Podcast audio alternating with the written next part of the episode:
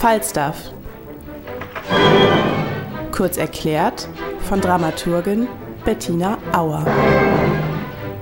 Falstaff ist die letzte Oper von Giuseppe Verdi. Er hat also sein großes Lebenswerk mit einer Komödie beendet. Commedia Lyrica heißt das Stück im Untertitel, also lyrische Komödie. Das Libretto hat Arrigo Boito geschrieben und das Besondere an Boito ist, dass er nicht nur selbst Komponist gewesen ist, wir kennen von ihm noch Mephistopheles, sondern auch Dichter und vor allem der wohl beste Shakespeare-Kenner in Italien seiner Zeit. Denn die Vorlage für Falstaff stammt von einer Gelegenheitskomödie von Shakespeare. Verdi hat sich dreimal in seinem Leben mit Shakespeare beschäftigt. Ganz früh am Anfang mit Macbeth und dann spät mit Othello von Shakespeare. Das war die vorletzte Oper und die letzte ist eben jetzt Falstaff. Die Handlung ist einigermaßen kompliziert, wie das bei Komödien so üblich ist. Also es gibt auf der einen Seite den adligen Sir John Falstaff. Er ist dick, er ist ein Genießer, er ist ein Ritter, wie ich schon sagte, ein bisschen übrig geblieben in dieser kleinen Stadt Windsor, wo wohlhabende Bürger leben und er residiert im Augenblick mit seinen Spießgesellen Bardolfo und Pistola im Wirtshaus. Er trinkt gerne, er isst gerne und er schnorrt sich munter durchs Leben. Das ist natürlich in einer Kleinstadt mit rechtschaffenen Bürgern ein Problem. Die haben strenge Regeln und Gesetze. Und so beschwert sich gleich am Anfang ein Dr. Caius, dass die Diener von Falstaff, also Bardolfo und Pistola, ihn in der letzten Nacht betrunken gemacht hätten und ausgeraubt hätten. Aber ähm, sowas kann Falstaff gar nicht schocken. Er macht sich darüber lustig, dreht die Situation geschickt um und komplimentiert den Caius einfach hinaus. Nun merkt Falstaff, dass er zu wenig Geld hat. Er muss seine knappe Kasse wieder auffüllen. Deswegen hat er einen Plan gefasst. Er hat zwei Liebesbriefe geschrieben an zwei ebenso schöne wie wohlhabende Bürgerinnen. Die eine heißt Alice Ford und die andere heißt MacPage. Und nun hofft er auf ein Rendezvous mit einer der beiden oder sogar mit beiden mit finanziellem Ertrag. Badolfo und Pistola sollen diese Briefe überbringen, aber die tun auf einmal nun ganz pikierlich. Sie sind entrüstet, solche unwürdigen Botendienste würden sie nicht übernehmen. Sowas ließe ihre Ehre nicht zu sagen sie. Und das äh, löst bei Falstaff eine große, in Anführungsstrichen, Moralpredigt aus, wie nichtig doch dieser bürgerliche Ehebegriff ist. Das war das erste Bild. Im zweiten Bild lernen wir nun die Damen kennen. Sie sind befreundet, Mac und Alice treffen sich und die Tochter von Alice, Nanetta, sowie eine weitere Freundin, Mrs. Quickly, ist auch dabei. Die beiden Freundinnen lesen sich nämlich jetzt diese Liebesbriefe vor. Stell dir vor, was ich bekommen habe. Und dabei stellen sie fest, dass sie beide genau denselben Liebesbrief bekommen haben, nur mit anderer Anrede. Das finden sie natürlich unverschämt und frech und schmieden ihrerseits nun einen Racheplan. Miss Quickly soll als Botin zu Falstaff ins Wirtshaus gehen und ihn zu einem Rendezvous in Alice Haus einladen. Das ist die eine Seite der rächenden Gesellschaft, die andere sind die Männer. Bardolfo und Pistola verdienen ja nun kein Geld mehr, sie brauchen einen neuen Job, wie man heutzutage sagen würde, sind zur Gegenseite übergelaufen. Sie haben nämlich Alice Ehemann Mr. Ford über Falstaffs unlautere Absichten aufgeklärt und haben sich gleich mal ans konspirative Mitstreiter angeboten. Damit hoffen sie eben Geld zu machen. Außerdem in dieser Männertruppe dabei ist Dr. Caius, den wir schon aus dem letzten Bild Bild kennen. Er ist natürlich wütend auf Falstaff, weil er von seinen Dienern ausgeraubt wurde. Er schlägt sich deswegen auch auf Ford-Seite. Außerdem hat er wiederum auch einen Plan.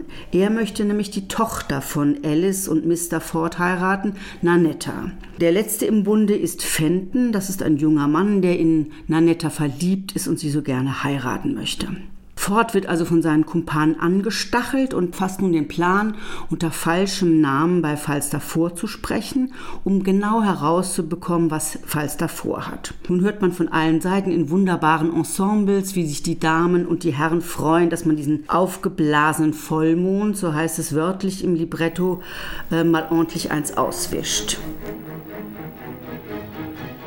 Nun kommt der zweite Akt. Dort äh, kehren nun Bardolfo und Pistola scheinbar reumütig in Falstaffs Dienste zurück, aber natürlich nur, um die Rachepläne hier weiterzutreiben. Und sie können sogleich eine Dame melden, nämlich Miss Quickly. Und Miss Quickly ist sehr überzeugend äh, in ihrem Lügen, dass Alice und Mac beide völlig verführt wären von diesen Briefen von Falstaff. Er hätte sie geradezu verhext. Und er könne beruhigt sein, keine wisse von der anderen. Und um zwei Uhr, also in kurzer Zeit, erwarte ihn Alice schon zu Hause zu einem Rendezvous. Als Miss Quickly dann gegangen ist, ähm, feiert Falstaff seinen mächtigen Leib und sagt, ich bin immer noch unwiderstehlich. Meine Ausstrahlung ist einfach großartig, auch wenn ich ein wenig in die Jahre gekommen bin. Da wird ihm als nächstes schon Mr. Mastro Fontana gemeldet, hinter dem sich kein anderer als Alice verkleideter Ehemann fortverbirgt. Und der bittet ihn um auf sehr umständliche, stotternde Weise um amoröse Schützenhilfe. Er behauptet nämlich, er selber sei so wahnsinnig in Alice verliebt, in Alice Ford, aber sie sei so sittenstreng, dass er nicht an sie herankomme. Deshalb meint er, Falstaff, der Mann von Welt, soll sie verführen um Alice dann für weitere Abenteuer zugänglich zu machen. Eine etwas krude Logik, finde ich, aber Fontana winkt mit sehr viel Geld und das überzeugt natürlich Falstaff sofort, dass er diesen Plan mitmachen will. Dann verrät er ihm auch gleich noch, dass er in Kürze sowieso schon ein Rendezvous mit Alice habe. Deswegen muss er sich mal kurz zurückziehen und umziehen, also schick machen fürs Rendezvous. Kaum ist er hinaus, explodiert Ford vor Eifersucht und Wut. Es wird dort sehr existenziell. Im zweiten Bild des zweiten Aktes sind wir wieder bei den Frauen. Miss Quickly erzählt ihren Freundinnen und Nanetta von ihrem großartigen Auftritt beim dicken Sir John, was sie in beste Stimmung versetzt. Nur eine ist etwas bedrückt, das ist Nanetta, weil sie weiß, dass ihr Vater sie mit Dr. Caius verheiratet heiraten will. Sie möchte aber nicht, sie möchte Fenton heiraten. Das erzählt sie nun der Mutter und die beruhigt sie, das werden wir alles schon hinkriegen. Und um Falstaff nun in die Falle zu locken, haben sich die Frauen ein raffiniertes Spiel ausgedacht mit zugeteilten Rollen und einstudierten Sätzen. Also sie haben eine richtige Inszenierung geplant. Kaum sind alle auf dem Posten. Alice hat sich in, oder Alice im Englischen, Alice im Italienischen, hat sich in Positur gesetzt, erscheint schon der Dicke und wirbt nun zielstrebig um Alice. Aber der Plan geht weiter. Wie verabredet stört Quickly nach kurzem das Rendezvous und behauptet, Mac wäre ganz aufgeregt und wollte Alice dringend sprechen. Da versteckt sich Falstaff schnell. Wie er das macht, verrate ich jetzt nicht. Das ist nämlich wirklich sehr lustig in unserem Fall. Mac wiederum berichtet dann mit gespielter Aufregung, das gehört alles äh, zum Plan der Damen, dass angeblich Ford, also der Ehemann von Alice, tobend im Anmarsch sei, um ihren Liebhaber auf der Stelle zu erschlagen. Nun auf einmal dringt die Realität in die Inszenierung hinein, denn Ford kommt tatsächlich. Im Schlepptau hat er wieder seine ganzen Männer, also Pistola, Bardolfo, Dr. Caius und Fenton. Und während er nun wild geworden mit seiner Verschwörertruppe durchs Haus rast und die Wildsau jagt, so heißt es im Text, also recht deftig, wird Falstaff unter der schmutzigen Wäsche versteckt und ins Wasser geworfen. Also die Damen hatten einen anderen Plan, aber sie mussten improvisieren, was ihnen recht gut gelungen ist. Dieses allgemeine Chaos zwischen suchenden und versteckenden Menschen nutzt das Liebespaar Nanetta und Fenton für ihre Zwecke, bis schließlich Nanettas Vater Ford sie in Flagranti erwischt und den unerwünschten Liebhaber sofort hinauswirft. Das war der Höhepunkt der ganzen Verwechslungen und der Komödie. Jetzt kommen wir zum dritten Akt. Da erleben wir nun Falstaff zum ersten Mal ganz schlechter Laune. Er sinniert in der Abenddämmerung über die Schlechtigkeit der Welt, dass kein Mensch mehr Stil hätte. Und erst ein Glühwein belebt seine Geister wieder. Da hört er Miss Quicklys Stimme, die nun behauptet, Alice könne gar nichts für diesen unglückseligen Vorfall. Sie sei immer noch wahnsinnig verliebt und ähm, Miss Quickly überbringt ihm eine neue Einladung. Diesmal nicht zu Hause, sondern um Mitternacht, also zur Geisterstunde an der sogenannten Herne-Eiche, wo sich nach einer Sage, das erzählt sie dann Falstaff auch, der schwarze Jäger erhängt hat und immer noch umgeht. Also ein unheimlicher Ort ist als Rendezvous-Treffpunkt vorgesehen.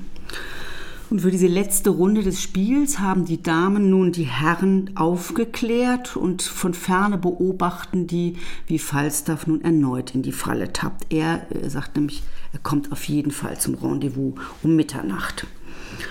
Zwischenzeitlich erteilt Alice Alice ihrem eifersüchtigen Ehemann eine Lektion und verteilt dann genau die Rollen für diesen nächtlichen Mummenschanz. Wichtig ist für uns zu wissen, dass die Tochter Nanetta als Feenkönigin verkleidet wird und später Fenton in einer äh, Kutte völlig unkenntlich gemacht wird. Das spielt nachher für die weitere Intrige eine Rolle. Ford wiederum, der wütend ist auf seine Frau, weil sie ihn fertig gemacht hat, möchte diese nächtliche Maskerade nutzen, um Dr. Caius heimlich seiner Braut zuzuführen. Da sagt er, verkleide dich in einer Kutte. Genau diese Kutte wird später von den Frauen für Fenton auch genutzt. Denn Miss Quickly hat diese heimliche Abmachung unter den Männern belauscht. Nun kommen wir zum letzten Bild. Kurz vor Mitternacht singt noch einmal Fenton einsam sein Liebeslied. Das lockt natürlich Nanetta verkleidet als Feenkönigin an. Alice folgt ihr sofort und sagt, Fenton, du musst dich umziehen. Also er kriegt jetzt diese Kutte angezogen. Um Schlag 12 nähert sich Falstaff und sein Rendezvous mit Alice wird ganz schnell durch die Feenkönigin und ihr Gefolge gestört. Nun wird es heftig. Die Strafe ist groß, denn Falstaff fühlt sich diesen Geistern ausgeliefert. Er kennt von der Sage, ähm, den Punkt, dass wer den Geistern ins Auge schaut, sterben muss. Deswegen ist er völlig hilflos und ihnen ausgeliefert. Nun kommen immer mehr Verkleidete, also nicht nur die ganzen Frauen, sondern auch die Herren samt Gefolgschaft und beginnen Falstaff aufs Übelste zu quälen, damit er bereue. Also es findet ein regelrechtes Femegericht statt. Und besonders hervor tut sich dabei der sogenannte Hexenmeister, der niemand anderes ist als Er treibt es allerdings so weit, dass ihm die Verkleidung verrutscht und Falstaff ihn erkennt. Damit löst sich der ganze Spuk natürlich auf. Ford kommt nun ganz generös, sagt, ich bin nicht Herr Fontana, sondern stellt sich als Ehemann von Alice vor und meint nun zu triumphieren, indem er auch noch diese nächtliche Maskerade mit einer Hochzeit krönen möchte. Er möchte, ja, wie wir wissen, Dr. Caius und Annanetta zusammenbringen. Alice ist aber schnell und bringt ein weiteres verkleidetes Paar hinzu, das um den Segen von Ford bittet. Als dann alle die Masken fallen lassen, um sich zu küssen, wie sich das gehört bei einer Hochzeit, sieht Ford, dass er betrogen wurde, denn Caius steht nicht etwa Nanetta gegenüber, sondern Badolfo, der sich auch verkleidet hat, auf Geheiß der Frauen hin als Feenkönigin. Also es gibt zum Schluss, wenn man so will, nicht so einen richtigen Sieger. Es gibt mehrere Betrogene, also Ford ist betrogen, äh, Falstaff ist betrogen und jetzt kommt das sehr Ungewöhnliche von dem Stück, dass es quasi wie abbricht und Falstaff ein Resümee zieht. Er beendet den Spuk mit folgenden Sätzen, das zitiere ich mal eben. Alles in der Welt ist Posse, ist Spaß. Als Spaßmacher ist der Mensch geboren. In puncto Treue und Vernunft sitzt er nicht gerade fest zu Rosse. Ein jeder wird geprellt, doch gebt nur acht, es lacht am besten, wer als letzter lacht. Und das Ganze ist von Verdi komponiert als Fuge, also etwas, was man in der Oper nicht unbedingt oft findet und natürlich bei Verdi überhaupt nicht. Und diese Fuge führt Falstaff an und alle anderen, erst die Solisten, dann der Chor, steigen ein. Also je nachdem, wie man es interpretieren will, triumphiert er zum Schluss doch das Lebensprinzip. Er ist das Leben, er ist der Genuss, er ist der Freigeist, er ist der Charmeur, während die anderen nur zwischenzeitlich unter dem Deckmantel des Spiels mal aus den Regeln und aus ihrer Ordnung ausbrechen können. Also das Spiel schützt sie, sodass sie freier werden. Für den Regisseur Calixto Bieto ist Falstaff eine menschliche Komödie, also keine Farce. Es geht nicht um kleine Witzchen, sondern es geht um Menschen, die um ihr Glück ringen, das kann man schon so sagen, auf allen Seiten. Und es geht, wenn man es kurz fasst, um einen Außenseiter, nämlich Falstaff, der das Prinzip des Lebens ist, der das Genießen propagiert, der Essen und Trinken liebt, der die Liebe liebt. Und ihm gegenüber steht eine ganze kleinstädtische Gesellschaft, also die Bürger und Bürgerinnen, die gerne ein bisschen von ihm sich inspirieren lassen zu witzigen Spielen. Das muss man ja sagen, das sehen sie auch selber ein. Aber die auf jeden Fall zum Schluss wieder in ihre Ordnung zurückkehren werden. Besonders ist sicher an dieser Aufführung, dass die Frauen sehr stark sind. Also wir werden auch eine Feministin sehen. Wir werden sehen, wie sie demonstrieren, wie sie Plakate tragen und wie sie sich mit Humor und großem Spaß gegen diesen Mann zur Wehr setzen. Am Schluss löst sich alles auf und wir sehen, das war alles nur Theater. Also die Welt ist eine Bühne, um wieder Shakespeare zu zitieren, und wir sind alle nur Narren, die wir auf ihr leben.